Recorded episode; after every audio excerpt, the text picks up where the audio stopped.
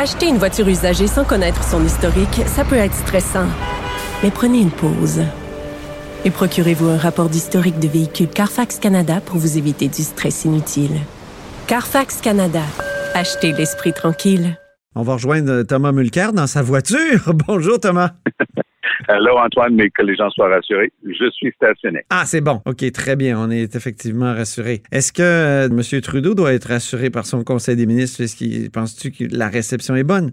Somme toute, je crois qu'il s'est super bien débrouillé. Il y a quelques bémols, mais dans l'ensemble, il est allé avec de l'expérience. On peut pas beaucoup se tromper si on garde Marc Garneau au transport. Euh, c'est un, ingénieur, c'est un gars besogneux, il s'occupe de ses dossiers qu'il connaissait déjà à fond pourquoi le changer? Alors, il y avait beaucoup de ça là-dedans. Idem euh, pour Morneau euh, aux finances. Il y a eu quelques surprises et une déception majeure. Je vais vous parler de la déception d'abord.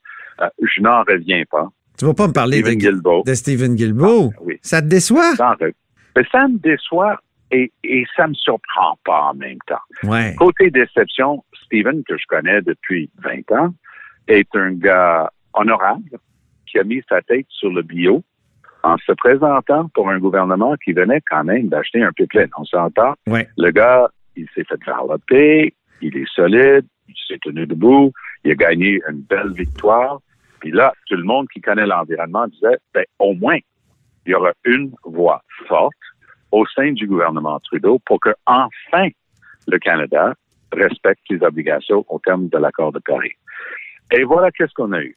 Jonathan Wilkinson, qui, vous me direz, ben, Jonathan Wilkinson est un député de Colombie-Britannique qui a fui l'achat du pipeline, qui est un gars à l'origine de la Saskatchewan. En fait, il était euh, dans les jeunes NPD de Saskatchewan dans le temps. C'est un gars très correct. Hein? C'est un gars super compétent. Mm -hmm. Je lui enlève rien à cet égard.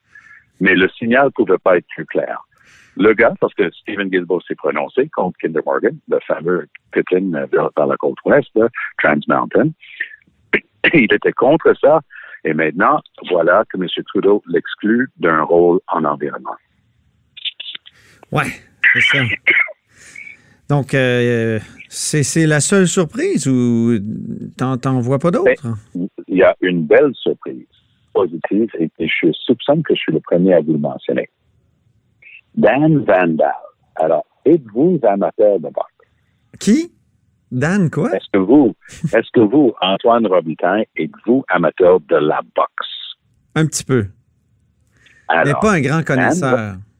Dan, Vandal, que je connais bien personnellement, qui est le député libéral de Saint-Boniface au Manitoba, qui parle un excellent français par ailleurs, c'est un métis euh, de cette province-là. Lui, il a fait un combat mémorable au Forum de Montréal, lorsque ça existait, il y a près de 30 ans. Ah oui, ça doit faire longtemps. contre Alex Hilton. OK. C'est un des plus célèbres combats. De mémoire, ils étaient des, euh, des mi-moyens tous les deux à l'époque. Et c'est allé jusqu'à la limite, 12, 14 rondes, quelque chose comme ça. C'était dans le temps euh, des, des fêtes Noël, Nouvel An.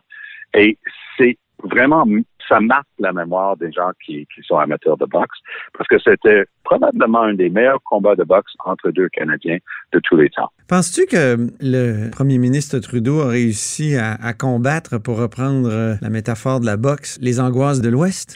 Ben, c'est pas pour rien que Dan Vandal a été nommé à Winnipeg. Ah oui. Parce que ça prenait justement un petit peu plus de gens dans l'Ouest. Donc, M. Vandal va être responsable pour tout le nord du Canada. Est-ce qu'il a réussi à calmer la réponse courte? C'est non.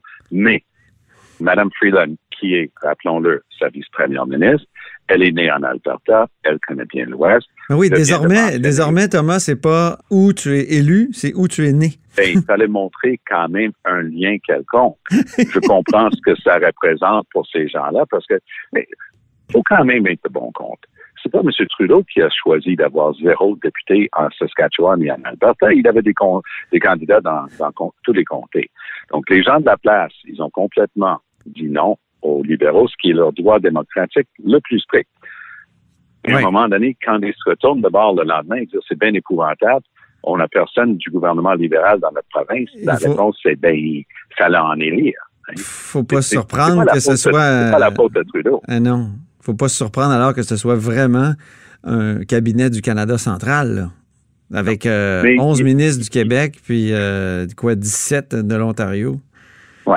Et, l'autre, j'ai vu pas, beaucoup de personnes qui ont, sont fraîchement élues, qui sont allées direct au Conseil des ministres, mais il y a une avocate archi respectée, euh, première génération canadienne, qui s'appelle Anita Anand, euh, né dans les provinces maritimes, euh, de deux parents qui sont arrivés comme immigrants, travaillé très fort, bonne éducation, très respecté euh, comme avocate, qui a fait son entrée au Conseil des ministres. Donc ça, c'est bien. Ici au Québec, on pouvait s'étonner de voir Pablo Rodriguez, et là je le mets entre guillemets, qu'il met dans les airs, perdre un ministère, mais en fait, Pablo Rodriguez, dans le cas d'un gouvernement minoritaire, va avoir beaucoup plus de pouvoir, d'autorité, un rôle majeur à jouer comme leader en Chambre. Parce que les, les, les batailles procédurales, le gouvernement n'ayant pas sa majorité, doit composer avec une opposition qui est très différente maintenant, qui a la majorité des sièges. Donc, ils doivent se montrer un petit peu plus respectueux de l'autre côté. Mais Pablo Rodriguez est surtout là pour faire de la misère au Bloc québécois, parce que les libéraux ont perdu des sièges dans cette élection notamment euh, à cause du bloc, puis ils veulent essayer d'en découdre avec la, prochaine fois. Et Dieu sait que c'est un critique du bloc. On se souvient de sa colère en février où il hurlait que le bloc voulait diviser les gens selon la langue. Ben, ça, c'est des crises de nerfs assez typiques des libéraux, mais il faut respecter qui François Blanchet a réussi. Il a fait une percée. il a mis il n'a pas parlé beaucoup. Euh, avant le samedi, avant les élections de, souveraineté, est-ce qu'on peut dire avec justesse qu'il a caché un peu son option? Non, parce que tout le monde sait que le Bloc est un parti souverainiste, du moins théoriquement, mais c'est assez clair depuis qu'ils vont jouer un rôle majeur, 32 députés. C'est important. Et M. Trudeau va être obligé de faire attention parce que si ça devient trop agressif à l'égard du Bloc, ça risque juste de leur donner plus de sièges au prochain tour au Bloc et pas aux libéraux. 11 ministres du Québec, est-ce que c'est trop selon toi? Je dis 11 parce que j'ajoute évidemment Justin Trudeau. Ben oui, c'est parfait avec, avec la. N'oubliez pas que le Québec compte pour beaucoup au sein du Canada. Et M. Trudeau, ses calculs ne sont pas basés sur l'élection qui a eu lieu le 21 octobre, il y a un mois exactement son calcul, c'est qu'est-ce qui va se passer dans 18 à 24 mois. Parce que ça, qu'on se le dise, 17 mois spécifiquement, ça, c'est la durée moyenne d'un gouvernement minoritaire au Canada. Je dirais que ce gouvernement est peut-être un petit peu plus solide parce que ça prend l'un ou l'autre des partis opposés. Donc, mhm. même si les conservateurs sont fâchés, fâchés, mais ça risque de plaire au NPD ou encore au Bloc. Donc, à ce jeu-là, M. Trudeau peut probablement composer pendant un bon deux ans, mais après ça, ça va être un calcul stratégique. N'en déplaise à loi sur les élections à date fixe, c'est du chiquier. Ça. M. Trudeau peut toujours, à tout moment, aller voir le gouverneur général et demander une élection. Très bien. Merci beaucoup, Thomas Mulcair, pour euh, cette Au plaisir, Antoine Robitaille. À la prochaine. Bye-bye. Au plaisir. Au revoir.